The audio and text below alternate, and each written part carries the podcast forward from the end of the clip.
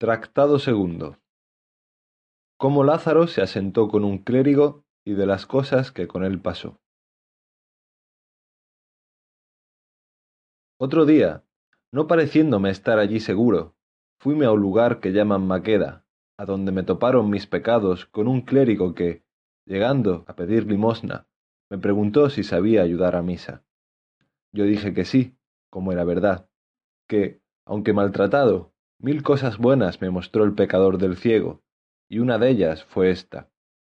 Finalmente, el clérigo me recibió por suyo. Escapé del trueno y di en el relámpago, porque era el ciego para con éste un Alejandre Magno, con ser la misma avaricia, como he contado. No digo más, sino que toda la laceria del mundo estaba encerrada en éste. No sé si de su cosecha era, o lo había anejado con el hábito de clerecía. Él tenía un arcaz viejo y cerrado con su llave, la cual traía atada con una agujeta del paletoque. Y en viniendo el bodigo de la iglesia, por su mano era luego allí lanzado y tornada a cerrar el arca. Y en toda la casa no había ninguna cosa de comer, como suele estar en otras algún tocino colgado al humero, algún queso puesto en alguna tabla o, en el armario, algún canastillo con algunos pedazos de pan que de la mesa sobran, que me parece a mí que, aunque de ello no me aprovechara, con la vista de ello me consolara. Solamente había una horca de cebollas, y tras la llave, en una cámara en lo alto de la casa. De estas tenía yo de ración una para cada cuatro días, y cuando le pedía la llave para ir por ella, si alguno estaba presente, echaba mano al falso pecto, y con gran continencia la desataba y me la daba, diciendo Toma y vuélvela luego, y no hagáis sino golosinar como si debajo de ella estuvieran todas las conservas de Valencia, con no haber en la dicha cámara, como dije, maldita la otra cosa que las cebollas colgadas de un clavo, las cuales él tenía tan bien por cuenta que, si por malos de mis pecados me desmandara a más de mi tasa, me costara caro. Finalmente, yo me finaba de hambre. Pues ya que conmigo tenía poca caridad, consigo usaba más, Cinco blancas de carne era su ordinario para comer y cenar. Verdad es que partía conmigo del caldo, que de la carne, tan blanco el ojo, sino un poco de pan, y pluguiera a Dios que me demediara. Los sábados comencé en esta tierra cabezas de carnero, y enviábame por una que costaba tres maravedís. Aquella le cocía, y comía los ojos y la lengua, y el cogote y sesos, y la carne, que las quijadas tenía, y dábame todos los huesos roídos, y dábamelos en el plato, diciendo, Toma, come, triunfa, que para ti es el mundo, mejor vida tienes que el Papa. Tal te la dé Dios, decía yo paso entre mí. A cabo de tres semanas que estuve con él, vine a tanta flaqueza, que no me podía tener en las piernas de pura hambre vime claramente ir a la sepultura, si Dios y mi saber no me remediaran. Para usar de mis mañas no tenía aparejo, por no tener en qué dalle salto. Y aunque algo hubiera, no podía cegalle, como hacía el que Dios perdone, si de aquella calabazada feneció, que todavía, aunque astuto, con faltalle aquel preciado sentido, no me sentía. Mas estotro, ninguno hay que tan aguda vista tuviese como él tenía. Cuando al ofertorio estábamos, ninguna blanca en la concha caía que no era dél registrada. El un ojo tenía en la gente y el otro en mis manos. Bailábanle los ojos en el casco, como si fueran de azogue. Cuántas blancas ofrecían tenía por cuenta, y, acabado el ofrecer, luego me quitaba la concheta y la ponía sobre el altar. No era yo señor de asirle una blanca todo el tiempo que con él bebí, o, por mejor decir, morí. De la taberna nunca le traje una blanca de vino, mas aquel poco que de la ofrenda había metido en su arcaz compasaba de tal forma que le turaba toda la semana. Por ocultar su gran mezquindad, decíame Mira, mozo, los sacerdotes han de ser muy templados en su comer y beber, y por esto yo no me desmando como otros. Mas el lacerado mentía falsamente, porque en cofradías y mortuorios que rezamos a costa ajena comía como lobo y bebía más que un saludador. y porque dije de mortuorios, Dios me perdone, que jamás fui enemigo de la naturaleza humana, sino entonces. Y esto era porque comíamos bien y me hartaban. Deseaba y aún rogaba a Dios que cada día matase el suyo, y cuando dábamos sacramento a los enfermos, especialmente la extremaunción, como manda el clérigo rezar a los que están allí, yo cierto no era el postrero de la oración, y con todo mi corazón y buena voluntad rogaba al Señor, no que la echase a la parte que más servido fuese, como se suele decir, mas que le llevase de aqueste mundo. Y cuando alguno de estos escapaba, Dios me lo perdone, que mil veces le daba al diablo, y el que se moría otras tantas bendiciones llevaba de mí dichas. Porque en todo el tiempo que allí estuve, que sería cuasi seis meses, solas veinte personas fallecieron, y éstas bien creo que las maté yo, o, por mejor decir, murieron a mi recuesta, porque, viendo el Señor mi rabiosa y continua muerte, pienso que holgaba de matarlos por darme, a mí, vida. Más de lo que al presente padecía, remedio no hallaba, que si el día que enterrábamos yo vivía, los días que no había muerto, por quedar bien bezado de la hartura, tornando a mi cuotidiana hambre, más lo sentía. De manera que en nada hallaba descanso, salvo en la muerte, que yo también para mí, como para los otros, deseaba algunas veces, mas no la había, aunque estaba siempre en mí. Pensé muchas veces irme de aquel mezquino amo, mas por dos cosas lo dejaba. La primera, por no me atrever a mis piernas, por temer de la flaqueza que de pura hambre me venía, y la otra, consideraba y decía, yo he tenido dos amos, el primero traíame muerto de hambre, y, dejándole, topé con estotro, que me tiene ya con ella en la sepultura, pues si de éste desisto y doy en otro más bajo, ¿qué será sino fenester? Con esto no me osaba menear, porque tenía por fe que todos los grados había de hallar más ruinas. Y a bajar otro punto, no sonara Lázaro, ni se oyera el mundo. Pues estando en tal aflicción, cual plega al Señor librar de ella a todo fiel cristiano, y sin saber darme consejo, viéndome ir de mal en peor, un día que el cuitado, ruin y lacerado de mi amo había ido fuera del lugar, llegóse acaso a mi puerta un calderero, el cual yo creo que fue ángel enviado a mí por la mano de Dios en aquel hábito. Preguntóme si tenía algo que adobar. En mí teníades bien qué hacer, y no haríades poco si me remediásedes. Dije paso, que no me oyó. Mas, como no era tiempo de gastarlo en decir gracias, alumbrado por el Espíritu Santo, le dije, Tío, una llave de este arte he perdido, y temo mi señor me azote. Por vuestra vida, veáis si en esas que traéis hay alguna que le haga, que yo os lo pagaré. Comenzó a probar el angélico calderero una y otra de un gran sartal que de ellas traía, y yo ayudalle con mis flacas oraciones. Cuando no me cato, veo en figura de panes, como dicen, la cara de Dios dentro del arcaz, y, abierto, díjele, yo no tengo dineros que os dar por la llave, mas tomad de ahí el pago. Él tomó un bodigo de aquellos, el que mejor le pareció, y, dándome mi llave, se fue muy contento, dejándome más a mí. Mas no toqué en nada por el presente, porque no fuese la falta sentida, y aun, porque me vi de tanto bien señor, parecióme que la hambre no se me osaba a llegar. Vino el mísero de mi amo, y quiso Dios no miró en la oblada que el ángel había llevado.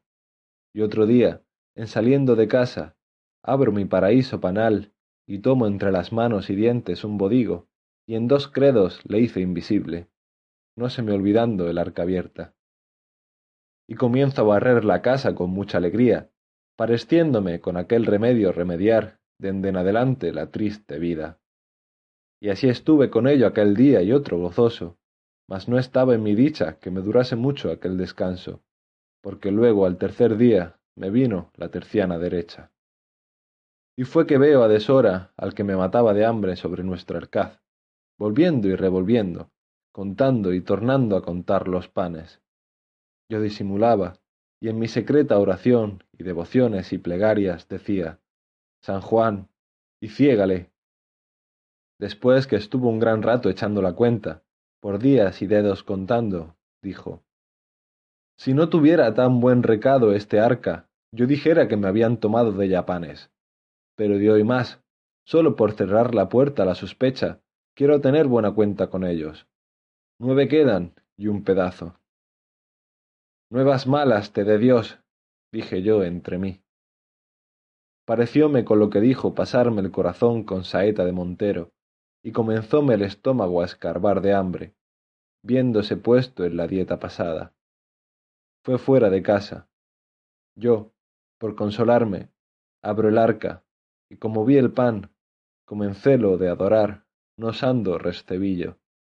Contélos, si a dicha el lacerado se errara, y hallé su cuenta más verdadera que yo quisiera. Lo más que yo pude hacer fue dar en ellos mil besos, y, lo más delicado que yo pude, del partido partí un poco al pelo que él estaba, y con aquel pasé aquel día, no tan alegre como el pasado. Mas como la hambre creciese, mayormente que tenía el estómago hecho a más pan aquellos dos o tres días ya dichos, moría mala muerte, tanto que otra cosa no hacía, en viéndome solo, sino abrir y cerrar el arca, y contemplar en aquella cara de Dios, que ansí dicen los niños. Mas el mesmo Dios, que socorre a los afligidos, viéndome en tal estrecho, trujo a mi memoria un pequeño remedio, que, considerando entre mí, dije, Este arquetón es viejo y grande, y roto por algunas partes, aunque pequeños agujeros. Puédese pensar que ratones, entrando en él, hacen daño a este pan. Sacarlo entero no es cosa conveniente, porque verá la falta el que en tanta me hace vivir. Esto bien se sufre. Y comienzo a desmigar el pan sobre unos no muy costosos manteles que allí estaban, y tomo uno y dejo otro, de manera que en cada cual de tres o cuatro desmigajé su poco. Después, como quien toma grajea, lo comí y algo me consolé. Mas él, como viniese a comer y abriese el arca, vio el mal pesar, y sin duda creyó ser ratones los que el daño habían hecho, porque estaba muy al propio contrahecho de como ellos lo suelen hacer. Miró todo el arcaz de un cabo a otro, y vióle ciertos agujeros por do sospechaba habían entrado. Llamóme, diciendo, Lázaro, mira, mira, qué persecución ha venido aquesta noche por nuestro pan. Yo híceme muy maravillado, preguntándole qué sería. ¿Qué ha de ser? dijo él. Ratones, que no dejan cosa a vida. Pusímonos a comer, y quiso Dios que aun en esto me fue bien, que me cupo más pan que la laceria que me solía dar, porque rayó con un cuchillo todo lo que pensó ser ratonado, diciendo, Cómete eso, que el ratón cosa limpia es y así, aquel día, añadiendo la ración del trabajo de mis manos, o de mis uñas, por mejor decir, acabamos de comer, aunque yo nunca empezaba. Y luego me vino otro sobresalto, que fue verle andar solícito quitando clavos de las paredes y buscando tablillas con las cuales clavó y cerró todos los agujeros de la vieja arca. Oh, señor mío, dije yo entonces, a cuánta miseria y fortuna y desastres estamos puestos los nacidos y cuán poco duran los placeres de nuestra trabajosa vida. Heme aquí que pensaba con este pobre y triste remedio remediar y pasar mi laceria, y estaba ya cuanto que alegre y de buena ventura. Mas no quiso mi desdicha, despertando a este lacerado de mi amo, y poniéndole más diligencia de la que él de suyo se tenía, pues los míseros, por la mayor parte, nunca de aquella carecen. Agora, cerrando los agujeros del arca, cierrase la puerta a mi consuelo y la abriese a mis trabajos. Así lamentaba yo, en tanto que mi solícito carpintero, con muchos clavos y tablillas, dio fin a sus obras, diciendo, Agora, donos traidores ratones, conviéneos mudar propósito, que en esta casa mala medra tenéis de que salió de su casa voy a ver la obra y hallé que no dejó en la triste vieja arca agujero ni aun por donde le pudiese entrar un mosquito. Abro con mi desaprovechada llave, sin esperanza de sacar provecho, y vi los dos o tres panes comenzados, los que mi amo creyó ser ratonados, y de ellos todavía saqué alguna laceria, tocándolos muy ligeramente, a uso de esgremidor diestro. Como la necesidad sea tan gran maestra, viéndome con tanta siempre, noche y día estaba pensando la manera que tenía en sustentar el vivir.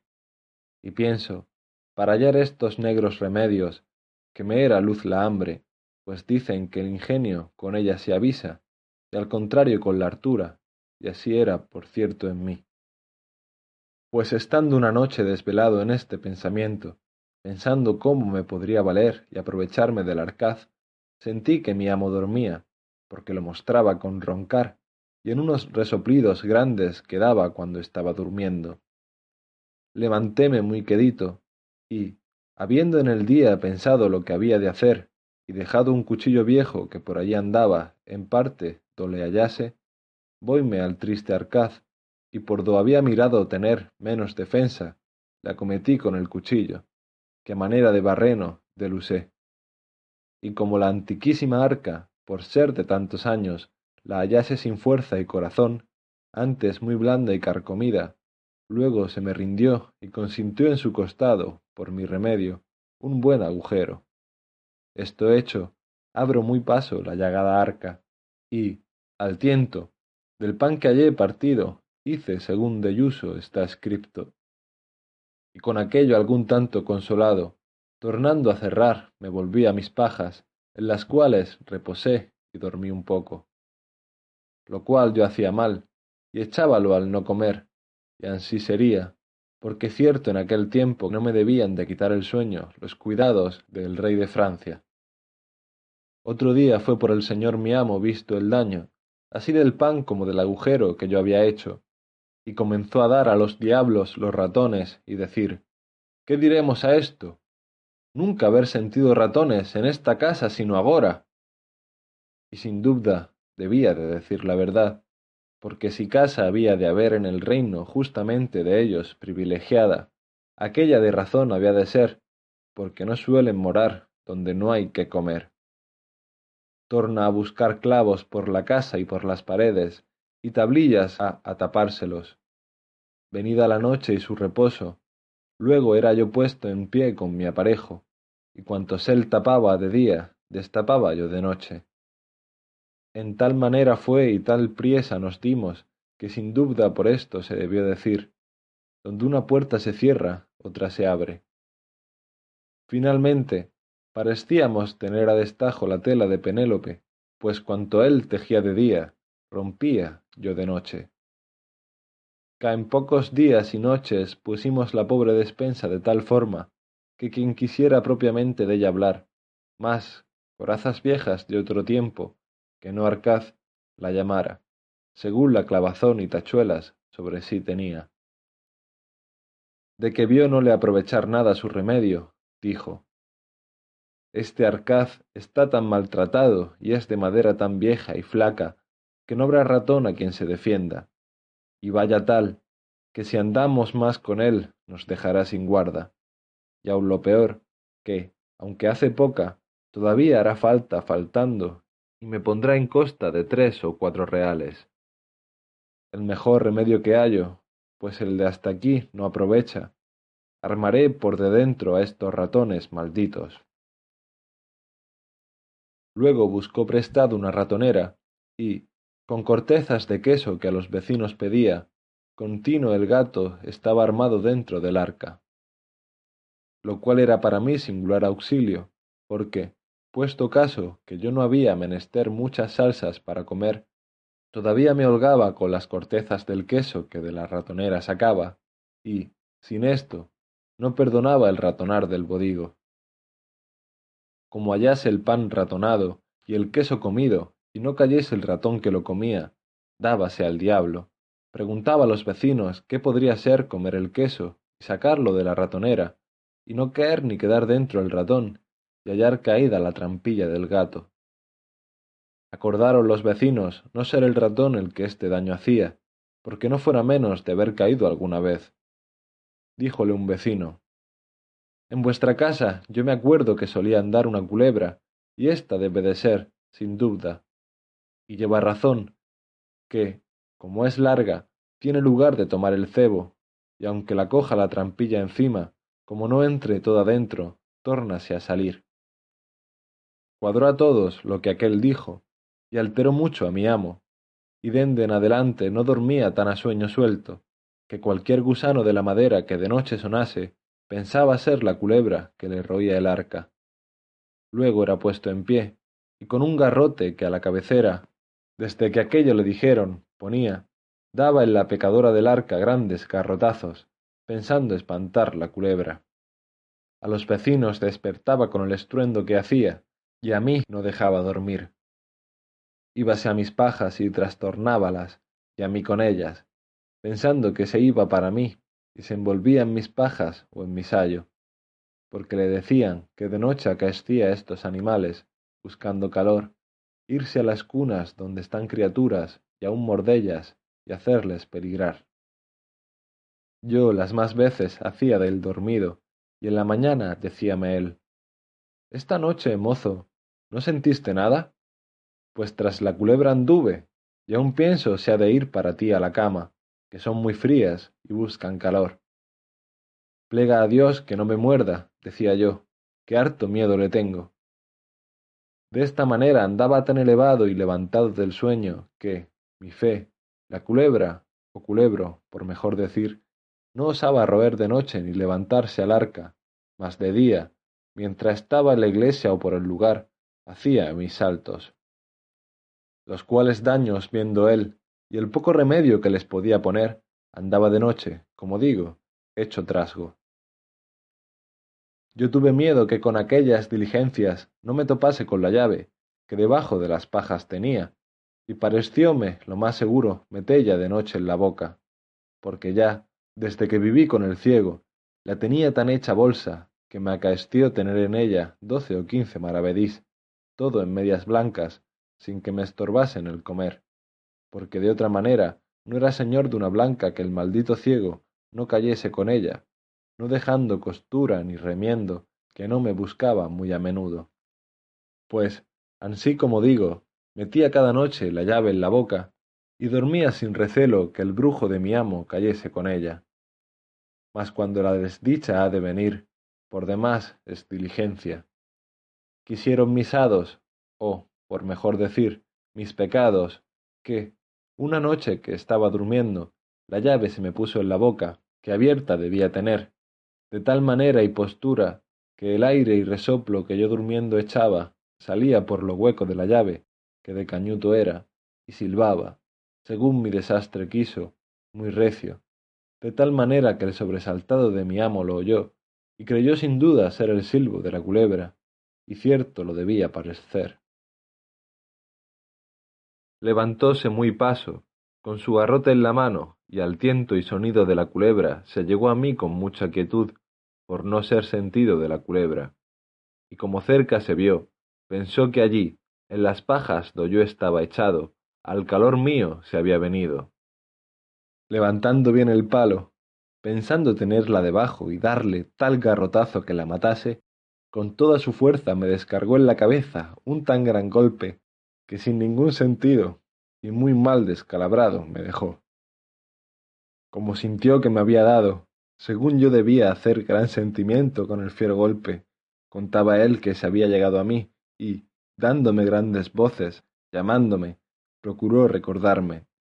Mas, como me tocase con las manos, tentó la mucha sangre que se me iba y conoció el daño que me había hecho. Y con mucha priesa fue a buscar lumbre, y, llegando con ella, hallóme quejando, todavía con mi llave en la boca, que nunca la desamparé, la mitad fuera, bien de aquella manera que debía estar al tiempo que silbaba con ella. Espantado el matador de culebras qué podía ser aquella llave miróla sacándomela del todo de la boca y vio lo que era porque en las guardas nada de la suya diferenciaba. Fue luego a proballa y con ella probó el maleficio debió de decir el cruel cazador, el ratón y culebra que me daban guerra y me comían mi hacienda, he hallado. De lo que sucedió en aquellos tres días siguientes ninguna fe daré, porque lo estuve en el vientre de la ballena, mas de cómo esto que he contado oí, después que en mí torné, decir a mi amo, el cual a cuantos allí venían lo contaba por extenso. A cabo de tres días yo torné en mi sentido, y vime echado en mis pajas, la cabeza toda emplastada y llena de aceites y ungüentos, y, espantado, dije, ¿qué es esto? Respondióme el cruel sacerdote, a fe que los ratones y culebras que me destruían ya los he cazado. Y miré por mí, y vime tan maltratado, que luego sospeché mi mal. A esta hora entró una vieja que ensalmaba, y los vecinos, y comiénzanme a quitar trapos de la cabeza y curar el garrotazo. Y como me hallaron vuelto en mi sentido, holgáronse mucho y dijeron, pues ha tornado en su acuerdo, placerá a Dios, no será nada. Ahí tornaron de nuevo a contar mis cuitas y a reírlas, y yo, pecador, a llorarlas. Con todo esto, diéronme de comer, que estaba transido de hambre, y apenas me pudieron de mediar. Y ansí, de poco en poco, a los quince días me levanté y estuve sin peligro, mas no sin hambre, y medio sano. Luego otro día que fui levantado, el señor mi amo me tomó por la mano y sacóme la puerta afuera, y, puesto en la calle, díjome, Lázaro, de hoy más eres tuyo y no mío. Busca amo y vete con Dios, que yo no quiero en mi compañía tan diligente servidor. No es posible sino que haya sido mozo de ciego. Y santiguándose de mí, como si yo estuviera endemoniado, tórnase a meter en casa y cierra su puerta.